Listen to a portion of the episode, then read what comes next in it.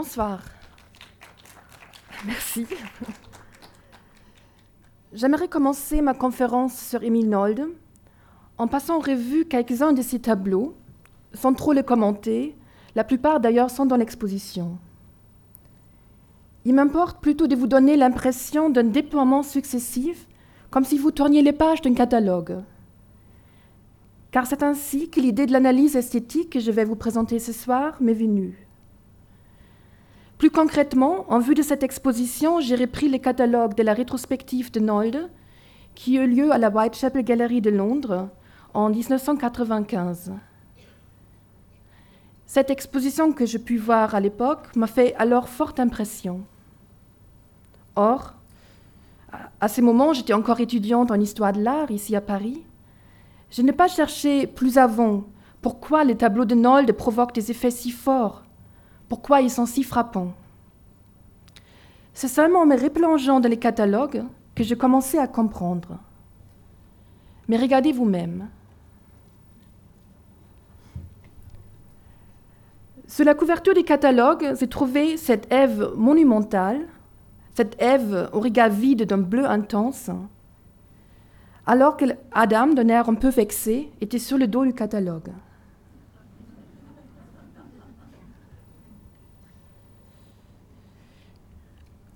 Voici un tableau qui n'est pas dans l'exposition. Deux danseuses déchaînées, deux ménades sur un fond contrasté des couleurs complémentaires, le rouge et le vert. D'ailleurs, c'est un contraste très cher à Nold qu'on trouve dans un certain nombre de ces tableaux. Un contraste qui accentue ici la sensualité de cette toile magnifique.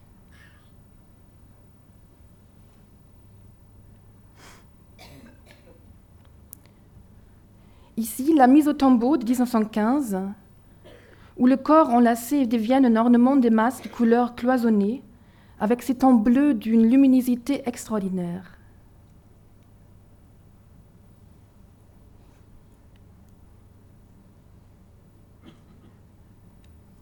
Ici, ces têtes inquiètes, étranges, de ces deux Slovènes, un tableau qui se trouve dans l'exposition.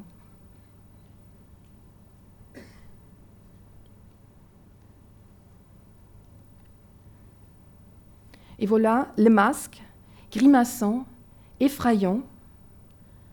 Selon un célèbre texte de Sigmund Freud, ils paraissent même étrangement inquiétants, unheimlich, car ces objets morts semblent si vivants, si animés. D'ailleurs, chez les Slovènes ou nombre d'autres portraits de Nolde, se produit l'effet inverse. Les visages des hommes ressemblent aux masques.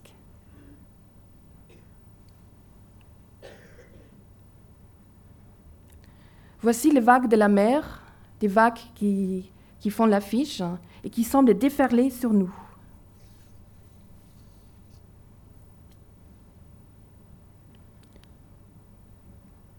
Ou encore ces énormes tournesols mûrs, où on ressent aussi un effet d'anthropomorphisme. La fleur à gauche semble pencher sa tête, comme si elle était triste, comme si elle savait que la fin est proche.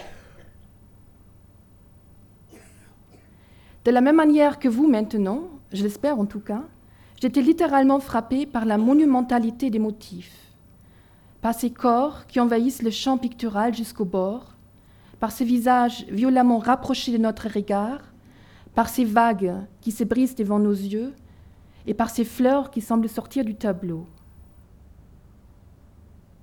Nolde remonte les motifs des profondeurs jusqu'à la surface. Il exacerbe les motifs. Il nous expose à une intensification tourmentée, un pathos assourdissant, selon l'expression du critique allemand Karl Einstein, ce qui sous sa plume n'était pas un compliment. Il n'aimait pas l'expressionnisme, auquel il préférait le cubisme. Cette sensation aiguë, cette puissance picturale qui est si caractéristique pour Nolde, vous la retrouvez dans l'exposition au mieux dans la très belle salle consacrée au tableau des légendes bibliques. Cela n'est pas un hasard, car c'est précisément avec ces premiers tableaux religieux que Nolde met en place son système formel, à savoir une composition qui tend à une annulation de l'espace pictural pour rapprocher le motif du premier plan. Au cinéma, on parlera du gros plan ou du close-up. Voyons maintenant comment Nold y arrive. Nous sommes à l'été 1909 à Rotebull, un petit village à la frontière du Danemark, où le vent souffle sur le plat pays. Nold souffre. Il est cloué au lit pendant plusieurs semaines suite à une intoxication alimentaire par une eau contaminée. À peine rémi, il ressent soudainement, selon ses propres mots, un besoin irrésistible de représenter une spiritualité profonde, religion et intériorité. Et pourtant, sans beaucoup de volonté, de conscience et de réflexion. Il se met alors à peindre avec une véritable frénésie. Écoutons cette description. J'étais presque effrayé par l'œuvre en devenir. Autour de moi, aucun modèle de la nature. Et je devais peindre à présent l'événement le plus mystérieux, le plus intime de la religion chrétienne. J'ai peigné et peigné, sachant à peine si, c'était le jour ou la nuit, si j'étais homme ou peintre. En allant me coucher, je voyais les tableaux, je le voyais pendant la nuit, et au réveil, il était devant moi. J'étais heureux de peindre. Le tableau fut achevé, la scène. Le voici, das Abendmahl, la scène, qui se trouve dans l'exposition. Il s'agit d'ailleurs de la première toile de Nold qui, qui, est entrée dans une collection publique allemande en 1913 à Halle. Juste après suit un autre tableau, La Pentecôte, Pfingsten.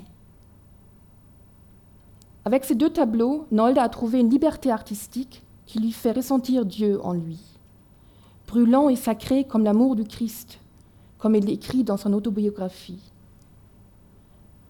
Selon lui, s'opère alors un tournoi, tournant de l'attrait visuel extérieur à la valeur intérieure ressentie. Ces tableaux font date pour lui, et ceci pas seulement dans son œuvre. Et on comprend la violence du changement lorsqu'on regarde ses tableaux précédents. Au début de la même année, 1909, il peint Wildtanzende Kinder, ces enfants tourbillonnants, qui, ici dans l'exposition traduite par la ronde endiablée, ce qui confère à ces tableaux un aspect un peu démoniaque, loin d'un innocent jeu d'enfant qu'à mon sens l'artiste cherchait à évoquer. Mais bon, disons qu'il s'agit d'une traduction euh, un peu visionnaire. Mais nous voyons bien que ces tableaux s'inspirent encore aussi bien de naturalisme impressionniste que de la facture gestuelle d'un Van Gogh. Van Gogh était alors très vénéré par des artistes expressionnistes allemands. Avec la scène à laquelle je reviens maintenant, il commence à abandonner cette expressivité débordante. Il se met à condenser la composition dans une synthèse des formes ramassées dans une structure quasi ornementale où tête et dos s'alignent à la surface de l'image, telle une frise ou un feston. Avec la Pentecôte, Noël va encore plus loin. Derrière l'obscurité du premier plan, le visage éclairé du Christ et des apôtres semble se presser en avant comme des apparitions fantomatiques. On dirait même des lampions. L'illusion d'une profondeur spatiale ainsi annulée les spectateurs, les regardeurs, est littéralement placé en face de la scène biblique. L'effet d'appel est immédiat. Nolde raconte comment des membres de sa famille qui lui rendent visite dans son atelier sont effrayés par cette imminence sacrée. Ils se mettent à se recueillir devant ces toiles comme à l'église. Dès lors, le principe d'un rapprochement frontal des figures va s'accentuer.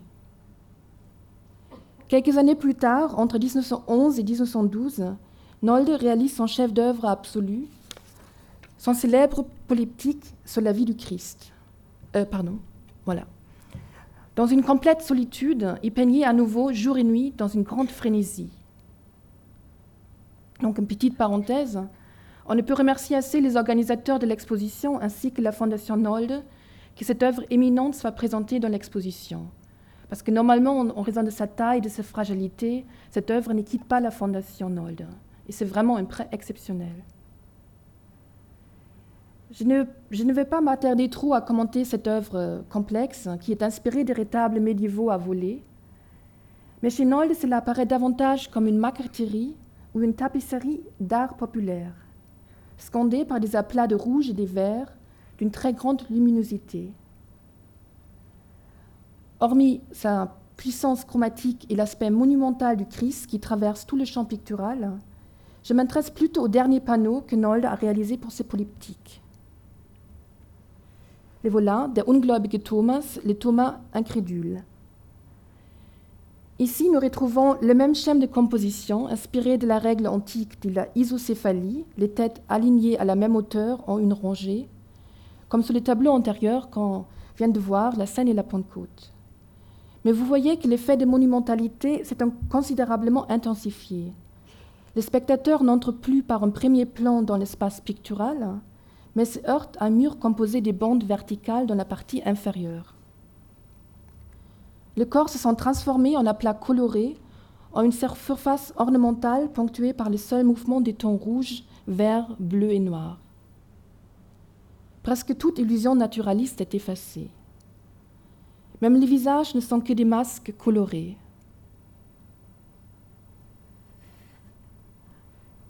Pour Nolde, le neuf tableau sur la vie du Christ devrait produire ensemble une tout grande et puissante force picturale pénétré des sentiments religieux et de spiritualité. Dans une lettre à son ami Hans Fehr, il écrivait L'effet est si puissant que c'est à peine si je pouvais montrer cette œuvre à quelqu'un. Et seuls quelques-uns des rares qui l'ont vue ont pu en saisir à la fois la finesse et toute la violence. Nolde avait raison. La vue du Christ deviendra le pivot de l'exposition d'Arche dégénérée à Munich en 1937 comme un exemple majeur de la, je cite, raillerie de l'expérience divine, dans le jargon diffamatoire des organisateurs de l'exposition. Avant de tomber dans cette diffamation insupportable, comme tous les critiques de l'époque, un critique allemand écrit pourtant à cette occasion de façon très juste, dans le Völkerschau Beobachter dans 37, je cite, De leur cadre tout noir des points, les portraits religieux de Nold vous jettent comme un coup de poing en pleine face. En chancelle. La force d'expression de l'expressionnisme réside dans l'incroyable brutalité des moyens picturaux et du métier pour parvenir à ces chaos. Revenons avant la Grande Guerre. Entre 1913 et 1914, vous le savez bien, Nold participe à une expédition scientifique qui va l'amener à travers la Pologne, la Russie, la Manchurie, la Corée, le Japon, la Chine, Hong Kong et Taïwan, jusqu'en Papouasie-Nouvelle-Guinée. À son retour, à la veille de la guerre, sa volonté de créer des effets intenses semble encore gagner en expressivité. Tel un cadreur, l'artiste allemand choisit désormais le gros plan. Hormis les fleurs et les masques que nous avons déjà vus, ce sont les portraits des hommes russes, et surtout les portraits des tribus de la mer du Sud rencontrés lors de son expédition, qui nous livrent des exemples les plus saisissants. Donc voici ces deux Russes de 1915 qui nous interpellent par le visage sombre, stylisé en masque primitif. On remarque que Nolde réduit ici l'expressivité chromatique à un contraste clair-obscur, simplement rehaussé par des traits roses. Autre exemple, les sauvages de la Nouvelle-Guinée. Nolde nous confronte ici avec l'opacité ténébreuse des trois visages autochtones qui semblent éclairés par la faible lueur d'un feu nocturne. Seule la brillance des bijoux et des blancs des yeux les fait ressortir de la noirceur du fond. Ces hommes ou femmes exotiques nous renvoient notre propre regard. Un regard où se mêlent confiance euh, où se mêlent méfiance, curiosité et peur. Mais par le seul cadrage, par les seuls rapprochements du motif à la surface de la toile, Nolde réussit non seulement à renforcer l'impact visuel, mais à établir aussi une face-à-face d'égal entre l'œuvre et le spectateur. Par ces moyens, il préserve toute la dignité des portraiturés. Nolde témoigne ainsi de son estime, de son respect des habitants. Nous savons à quel point il critique les ravages de la colonisation. Tous les peuples primitifs périssent selon lui. Il écrit Nous vivons une époque malfaisante où la race blanche met les habitants de la terre entière à son propre service. Or, ce sont ces peuples qui, pour Noël, sont réellement des êtres humains, qui vivent au sein de la nature et ne font qu'un avec elle et le grand tout. Il n'y a qu'eux qui pourraient nous apporter une régénération spirituelle.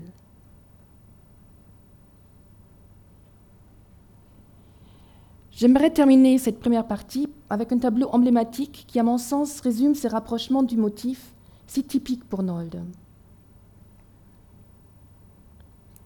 Il s'agit de Frauen und Pierrot, Femmes et Pierrot, qui se trouve à la Kunstsammlung Nordrhein-Westfalen de Düsseldorf, qui, en raison de, sa fragilité, n'a pas pu voyager à Paris. Nolde les réalise, réalise quelque temps après son expédition.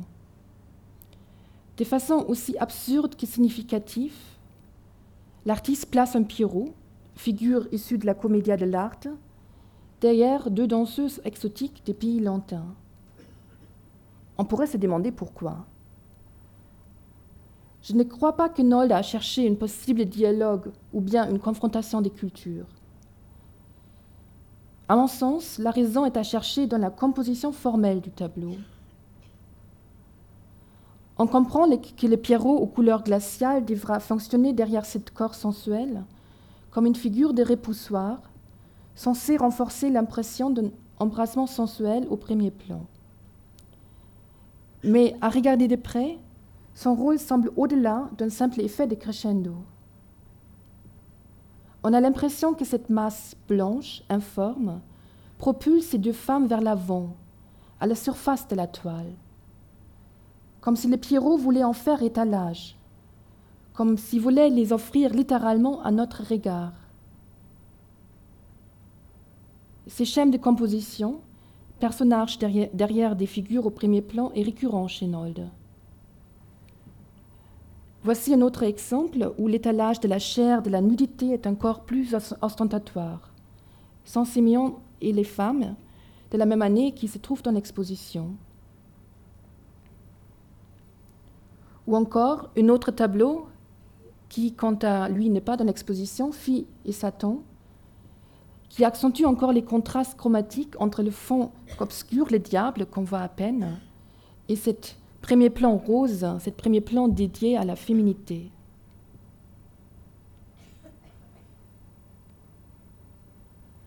Mais retournons aux femmes et Pérou. Et regardons la danseuse de droite, sa tête, qui est penchée ou très aplatie, donne même la sensation, malgré la cigarette dans sa bouche, d'un visage, ça donne la sensation d'un visage collé contre une vitre. Il y a presque plus d'air entre elle et la surface du tableau. Noll produit en effet des corps monumenteux. Il peint des motifs isolés et imposants qui s'inscrivent dans un agencement ornemental rythmé par les taches de couleurs vives. Telle une figure allégorique, ces pierrots semblent ainsi incarner la volonté de l'artiste de rapprocher les motifs des spectateurs, de mettre visage et buste au plus près pour transmettre l'intensité de sa vision intérieure.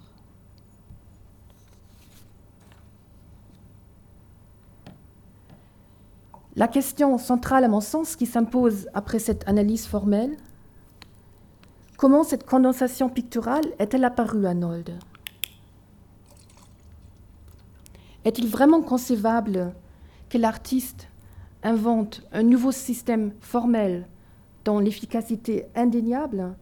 Est-il l'invente de façon complètement irrationnelle? En quelque sorte par magie, quasiment en transe sous l'emprise d'un démon ou d'une inspiration divine, si on se rappelle la genèse frénétique de ses premières toiles religieuses. Nolde en premier, mais aussi un certain nombre des commentateurs vont dans ce sens démon de la couleur, magie barbare, sont le topoi récurrent dans les critiques de l'époque. Dès 1901, Nold lui-même souligne dans une lettre à sa fiancée Ada à quel point l'entendement nuit à son art. Il écrit Seulement deux tableaux tout simples sont prêts Sans doute dix seraient prêts, mais quand l'inspiration s'est éteinte un moment, arrivait l'intellect sec, prêt à l'aider, et chaque fois le travail était gâché. Si je pouvais l'attraper, l'intellect, je le clouerais au mur et lui donnerais des coups comme, une comme on bat une veste. Peu de temps après, il décrira à Ada comment il se laisse emporter par une tempête qui guide son pinceau. Trente ans plus tard, Nold résume dans sa biographie Le peintre n'a pas besoin de savoir beaucoup. Ce beau si son inspiration les guide aussi sûrement qu'il respire, comme il marche. L'intellect est anti-artistique pour l'homme créateur. L'intelligence peut être un faux ami pour l'artiste. Dans cette autobiographie, notamment dans le deuxième tome Jahre der Kämpfe, Année du combat, paru en 1934, Nold aime à se présenter comme un peintre visionnaire aux accents nietzschéens, qui crée son plan préétabli, qui peint de façon purement instinctive, en fusion avec des forces élémentaires de la nature, dont les pays du Nord, notamment l'Allemagne, sont si emprunts. Grâce aux recherches de Peter Virgo, et celle de Lionel Richard, lesquelles d'ailleurs viennent de paraître en France dans l'édition L'Échoppe, et que je vous recommande vivement, ce petit, petit livre qui est, je pense, en vente ici à la boutique. Donc grâce à ces chercheurs anglo-saxons, nous savons aujourd'hui que Nolde, non sans opportunisme, cherchait à se rapprocher du régime nazi durant les années 30. Donc est-ce que cette volonté de se caractériser comme un artiste primitif allemand un anti-intellectuel en proie à ses forces créatrices naturelles s'inscrit dans cette stratégie de rapprochement?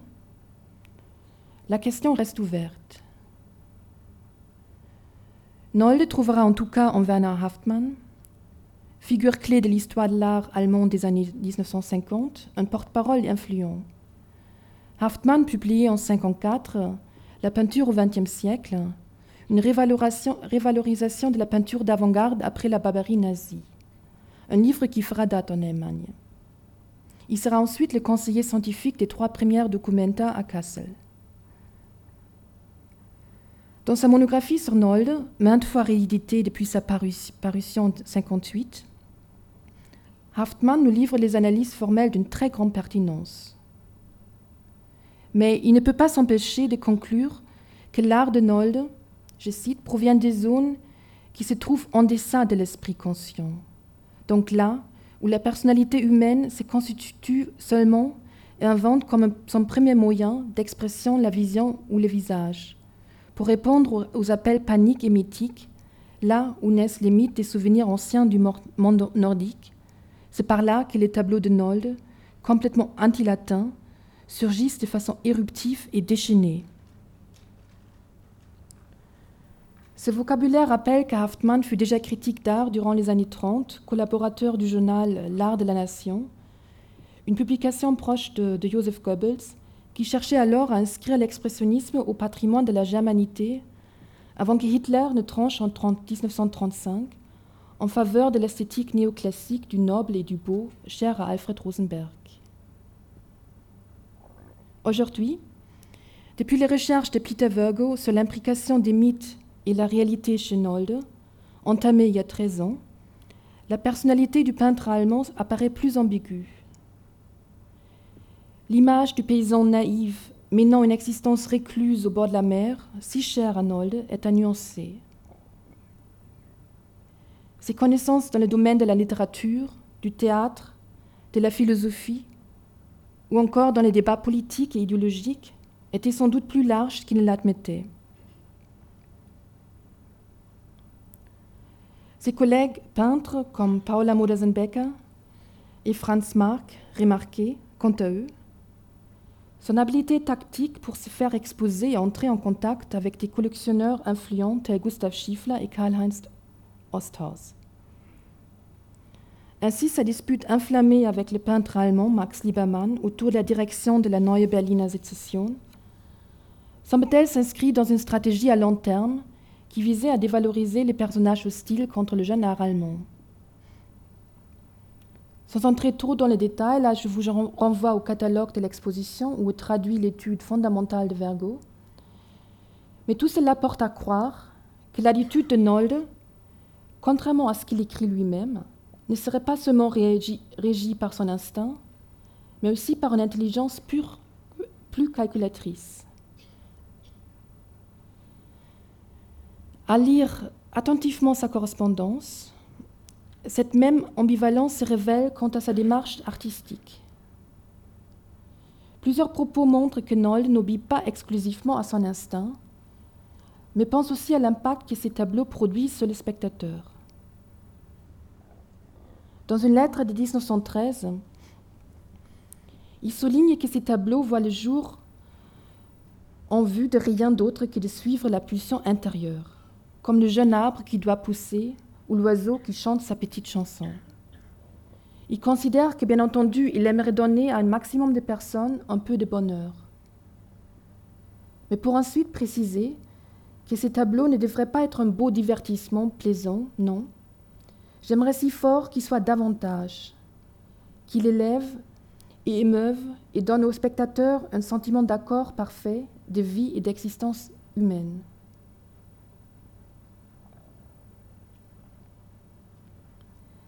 Déjà en 1906, il déclare que tous les moyens artistiques qui sont à sa disposition seront employés pour créer l'effet qu'il souhaite atteindre. Donc je souligne l'importance de l'effet qu'il souhaite atteindre. La jeunesse des formes ne serait donc pas irréfléchie, comme surgissant de son inconscient, mais dirigée vers un but qui semble préétabli. Peut-on encore parler d'une création extatique? Ne faut-il pas aussi évoquer une mise en forme euh, intentionnelle, une expression d'une volonté artistique qui cible la réaction des regardeurs Dans une conversation avec son vieil ami Hans Fer, qui a été son élève à l'école d'art appliqué de Sangal, Nold s'en explique clairement. Tu sais, mon plus grand désir serait que les hommes soient emportés par mon art, comme des enfants qui courent derrière une musique militaire. De cette façon-là, dans une jubilation exubérante, j'aimerais emporter les gens avec moi. Selon les souvenirs des fers, cet échange eut lieu vers 1908, c'est-à-dire quelques mois avant que Nolde ne réalise ses premières peintures religieuses dans un nouveau style, plus monumental. À la lumière de l'ambition dont il fait part à son ami, emporter les gens avec moi dans une jubilation exubérante, on a du mal à croire que ces changements si décisifs pour son art à venir se seraient soudainement révélés dans un état de grande exaltation, comme l'éclat de la foudre lors d'un orage. On sait pourtant que Nold a réalisé plusieurs aquarelles préparatoires pour le tableau Pentecôte. Donc voici un exemple le visage du Christ en plein rapproché. Cela laisse plutôt penser à une réalisation lente et consciente. Même si la fureur créatrice avait été très forte, à regarder la gestualité des traits de pinceau sur la toile, ou à en croire les récits de Nold, mais écrits quand même vingt ans après les faits, même si tout cela est vrai, le choix de rapprocher le motif de la surface apparaît davantage comme le fruit de longues recherches pour trouver un nouveau moyen d'expression. Un moyen d'expression susceptible de bouleverser, d'emporter le spectateur. Autrement dit, comme presque toutes les œuvres d'art, celles de Nold ne naissent pas ex nihilo, mais à partir de ce que l'artiste a vu, ressenti et pensé au préalable. Les recours à la monumentalisation du motif rappellent les débuts de Nold. Adolescent, il est exalté par la magnificence d'un grand moulin qui solennellement dépassait tout son environnement. Enseignant d'art décoratif à Saint-Gall dans les années 1890, l'homme du plat pays s'éprend de la montagne alpine. Avec un grand enthousiasme, il se met à escalader les sommets. Nombre de ses lettres en témoignent, et d'ailleurs, un recueil, traduit, vient d'être traduit et publié chez Actes Sud. Donc, mais c'est la nature originelle, majestueuse, qui s'élève vers le ciel avec tant de fierté, qui le fascine alors autant que le moulin autrefois. Et j'aimerais le souligner, c'est ici, dans les Alpes, face à la grandeur de la nature, que se révèle à Nold sa vocation d'artiste selon son propre témoignage. Nold, vous le savez, a commencé en tant que ciseleur sur bois dans une ébénisterie, avant de devenir professeur au musée de l'industrie et de l'artisanat de Saint-Gall, en Suisse. Là-bas, il est appelé à enseigner les dessins ornementaux à des futurs ouvriers de l'ameublement. Mais dans les Alpes, les glissements des plaques de glace et des pierres l'amènent à transformer les sommets des montagnes en des êtres fantastiques. Il se met alors à dessiner des masques grotesques, des têtes ridées grimaçant, qui remplissent l'intégralité du champ pictural, comme si elles étaient posées derrière un verre grossissant et déformant. Donc voici deux exemples de ses débuts. Ces visages géants, débonnaires, animeront ensuite ces dessins colorés des sommets suisses. Donc vous avez ici das Matterhorn de Servin. Et ces caricatures alpines deviennent un motif à succès.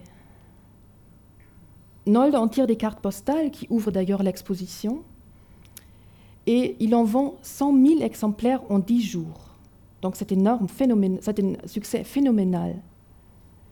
La recette de cette vente lui permit de s'installer à Munich pour devenir enfin peintre. Nulle surprise donc que son premier tableau à l'huile soit également dédié aux géants de la montagne.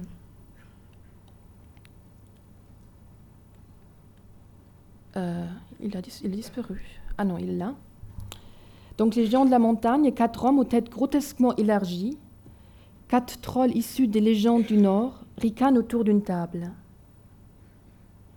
Vous vous en doutez, cette œuvre rencontre l'incompréhension de ses contemporains.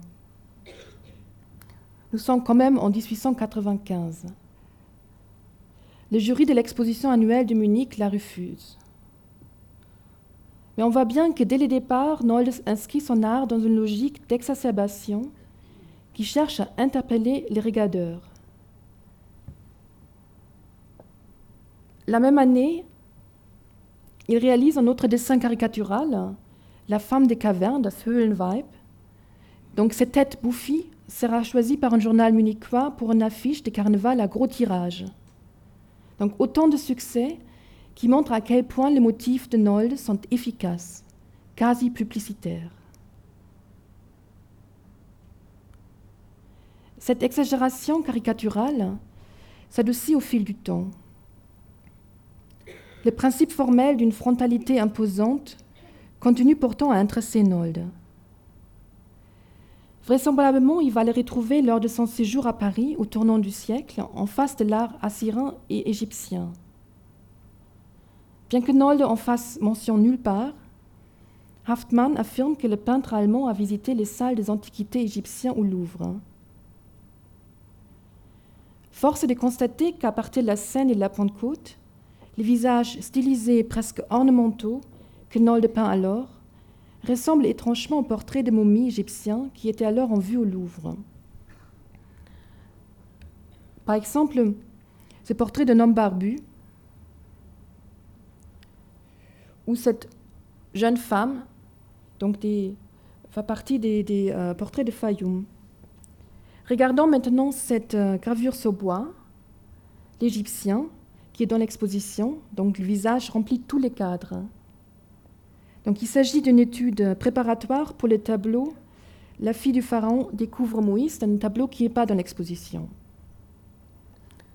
Donc nous retrouvons la même stylisation du visage, cerné des traits sombres et marqué par la carte sourcilière noire très prononcée. Noël s'inspire aussi des accessoires tels ces colliers de perles. La représentation des bijoux est caractéristique des portraits funéraires d'Égypte, comme on le voit sur cette image. À gauche est reproduit un autoportrait de l'artiste allemande Paula Modersohn-Becker, qui est peu connue en France, peut-être aussi en raison de sa mort prématurée à l'âge de 31 ans en 1907. Donc elle découvre l'art frontal des pharaons, les portraits de Fayoum, lors de plusieurs visites à Paris. Nolde mentionne dans sa biographie qu'il rencontre Maud Becker et son ami, le sculpteur Clara Westhoff, future épouse de Rainer Maria Rilke à Paris.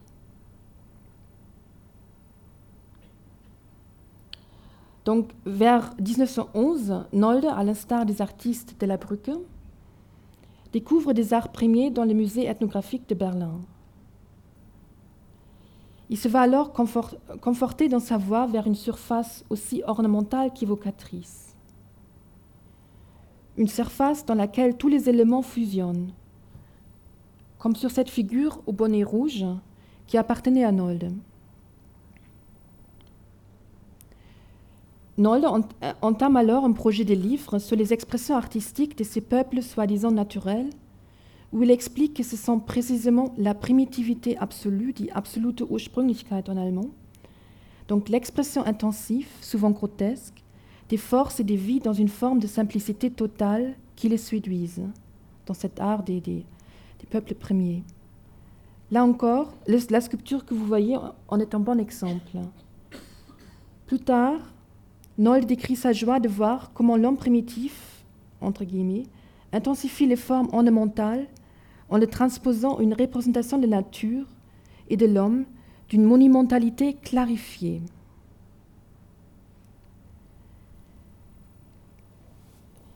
Les analyses fondamentales sur le primitivisme dans l'art moderne que Robert Goldwater publie pour la première fois en 1938 nous donnent à voir comment cette expressivité première se traduit en peinture chez les artistes fauves d'abord, ce que Goldwater appelle le primitivisme romantique, chez les expressionnistes ensuite, avec une intensité accrue. L'auteur américain parle d'un primitivisme affectif. Pour toucher le public, il faut précisément annuler la profondeur et la distance psychologique vis-à-vis -vis des personnages représentés. Pour cela, le peintre doit supprimer le premier plan et élargir les proportions des personnages jusqu'au bord du cadre. Ainsi, ceci s'impose au spectateur de façon immédiate, envahissant dans un rapport aussi indéterminé qu'important. Ce monte de distance serait lié à une expérience mythique du monde. Goldwater parle d'une volonté de tropicalité qui résulte de l'effet de la proximité du spectateur par rapport à la scène rendue, de son sentiment qu'il est en contact immédiat avec elle, non pas qu'il la voit de loin. Ces sentiments viennent de l'aspect très proche des objets représentés et la distribution égale de la composition sur la toile. Notamment Nolde, par entassement de sa composition, la concentration sur les têtes étroitement juxtaposées avec leurs gros traits, réussit, selon lui, à unir les figures par une seule émotion dominante qui néglige toute individualité. S'en dégage une impression effrayante qui est encore renforcée par les visages impersonnels en se confondant avec des masques. On a ici une excellente description des sauvages de Nouvelle-Guinée, tableau qu'on a déjà vu. Le commentaire de Goldwater s'explique aussi à cette toile très étrange qui est Les Excités, Eric de Menschen. Donc ici, on a du mal à cerner si le personnage de droite, de droite est déguisé, porte un costume de carnaval de la figure au visage jaune, ou bien s'il s'agit d'un mannequin ou d'une poupée. Donc on retrouve ici cette idée de la Unheimlichkeit, de l'étrangeté inquiétante chère à Sigmund Freud. Le goût pour l'esthétique de l'art premier rapproche le solitaire Nolde de l'avant-garde européen. L'artiste allemand semble s'intéresser surtout à la puissance formelle produite par des œuvres exotiques. Il y trouve une confirmation pour sa propre quête, pour son aspiration qu'il honte dès ses débuts.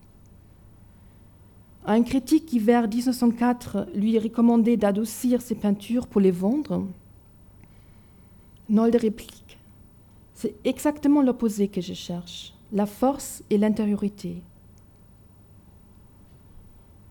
Selon son ami Fer, Nolde, durant toute sa vie, n'a cessé de proclamer qu'une œuvre d'art doit être authentique et persuadée. Il est tout à fait révélateur qu'ils ne disent pas que l'œuvre doit être, doit être convaincante, donc überzeugend sein, mais qu'il emploie le mot allemand wirken, überzeugend wirken, c'est-à-dire paraître persuasif. Nolde, nous l'avons compris, est dans une logique de persuasion qui nous conduit à la question d'une rhétorique de l'image.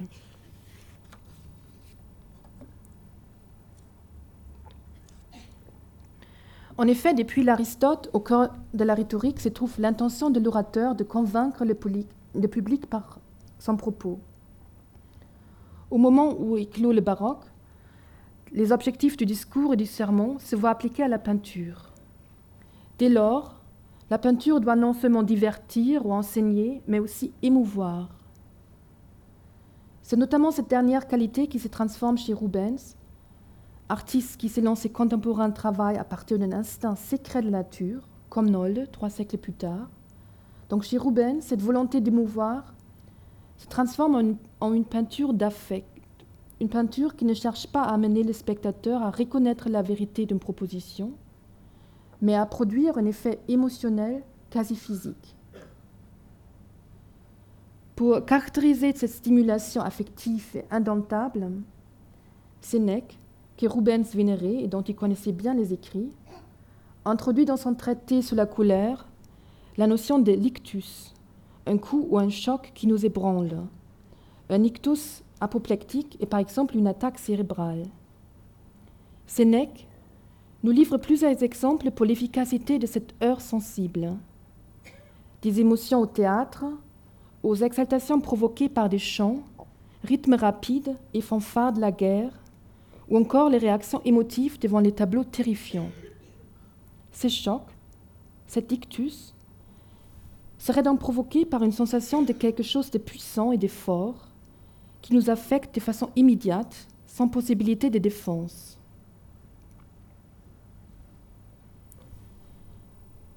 Ce sont presque les mêmes qualités que les théoriciens de l'art allemand Theodor Lips définit en 1903 comme principe général de la forme esthétique. Il s'interroge sur la relation qui s'instaure entre le sujet et l'objet dans la contemplation esthétique et propose une esthétique s'appuyant sur sur l'empathie, quelques années avant Woringer.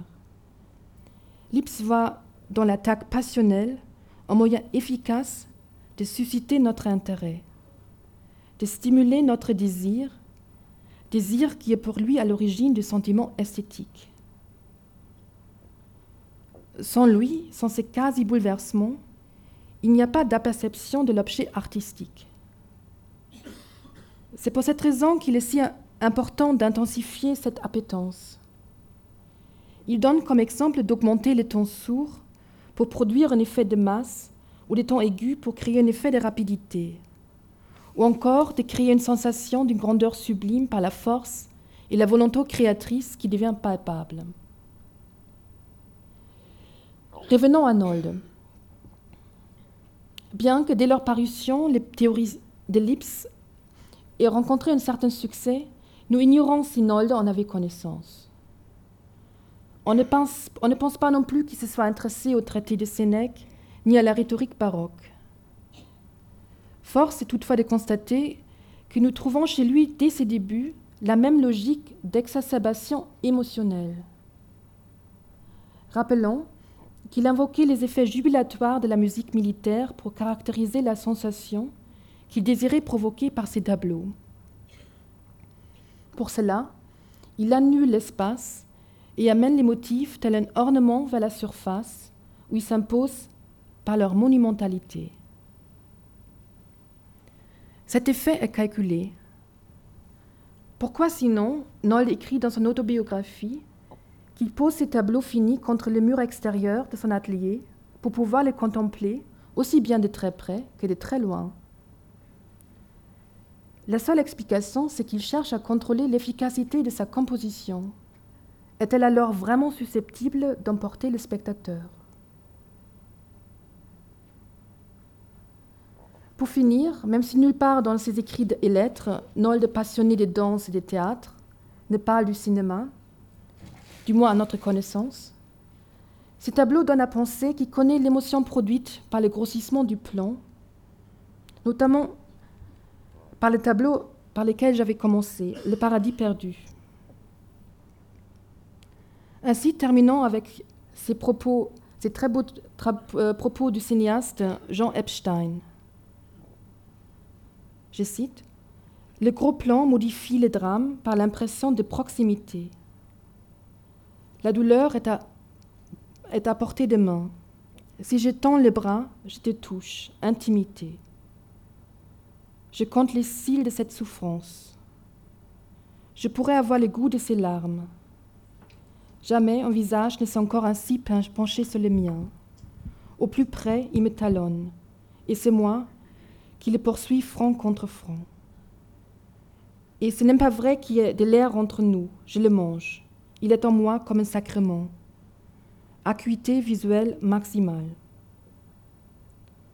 Voilà, très précisément, ce qui caractérise la peinture de Nolde, une acuité visuelle maximale.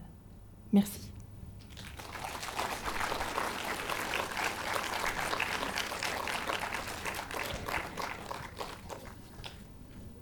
Merci beaucoup. Y a-t-il des questions? Simplement, par rapport au, tableau euh, dont vous avez, euh, avec lequel vous avez commencé la conférence, comment expliquez-vous le regard complètement euh, différent, hystérique d'Ève par rapport à Adam, justement? Oui, c'est une très bonne question, mais bah, c'est vraiment difficile à dire. Enfin, on peut spéculer pourquoi cet, Adam, il a l'air un peu vexé et que cette Ève, elle a l'air si, euh, perdue.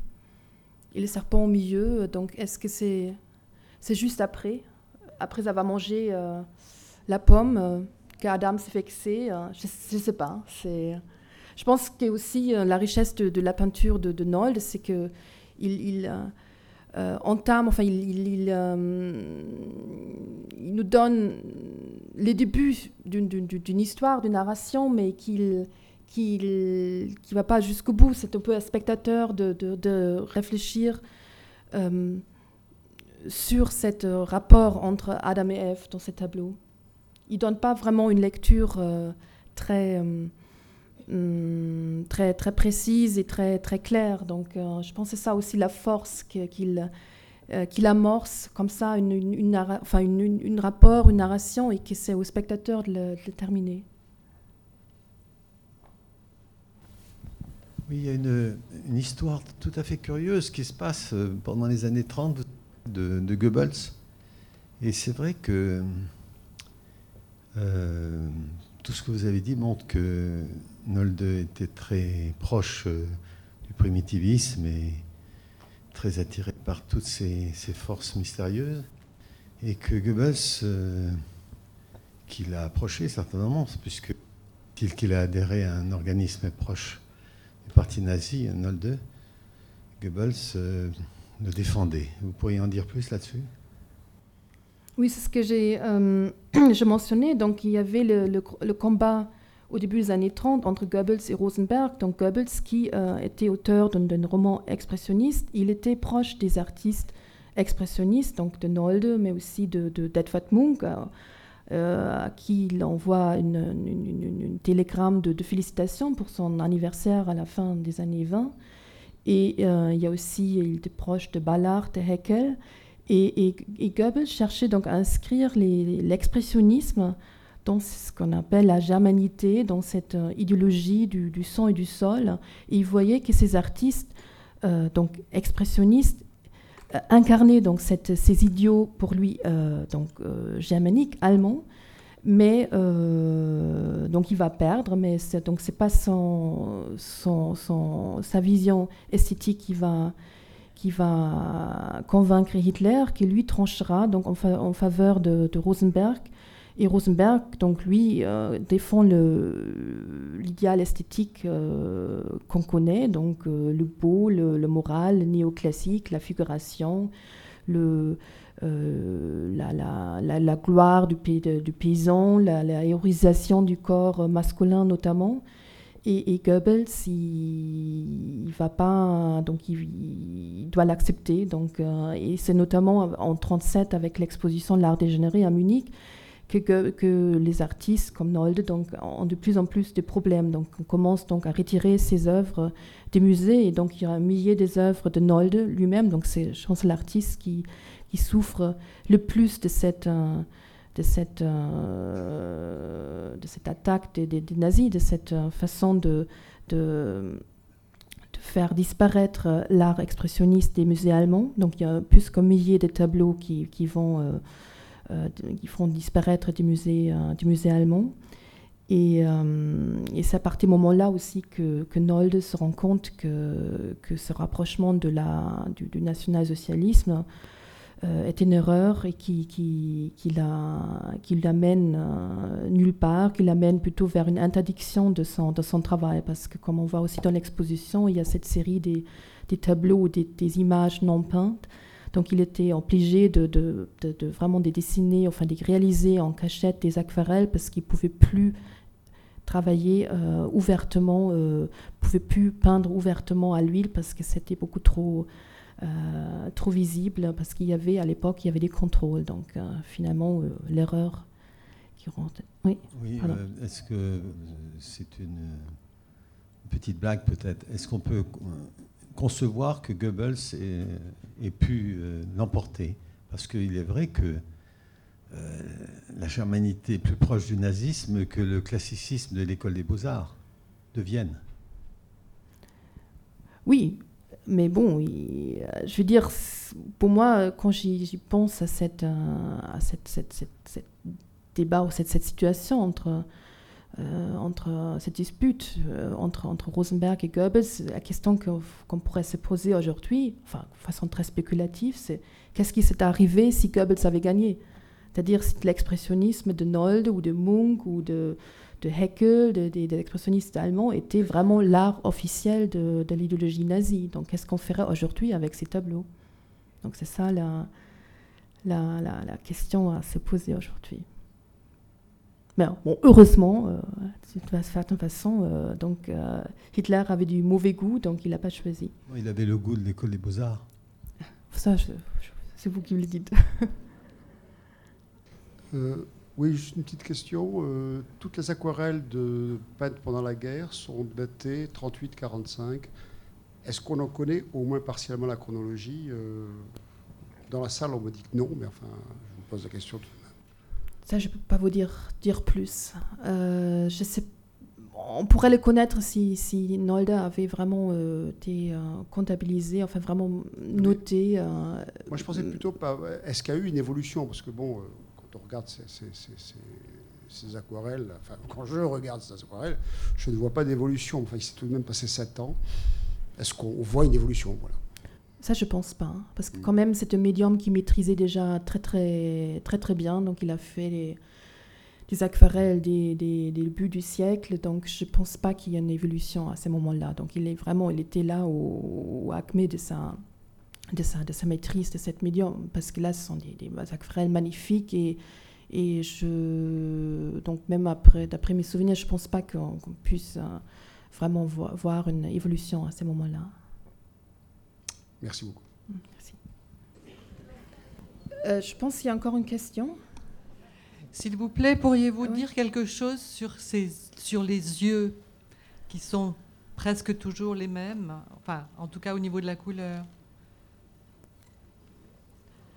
Euh, Vous parlez de ce tableau, là, les yeux bleus ou euh, bah, moi, ce qui m'a frappé, donc, quand je parlais de l'approchement avec l'art égyptien, c'est ces, yeux noirs avec, en forme monde donc moi, qui je trouve très proche des, portraits euh, euh, Fayoum, donc des portraits funéraires égyptiens, donc ce qu'on voit souvent, et ce portrait ou ces, ces, yeux qui se confondent avec des, masques. Hein. Donc, je, là, donc, il y a des yeux ronds bleus, hein, mais je pas cette impression qu'il emploie toujours, enfin qu'il en sert toujours les mêmes types d'yeux.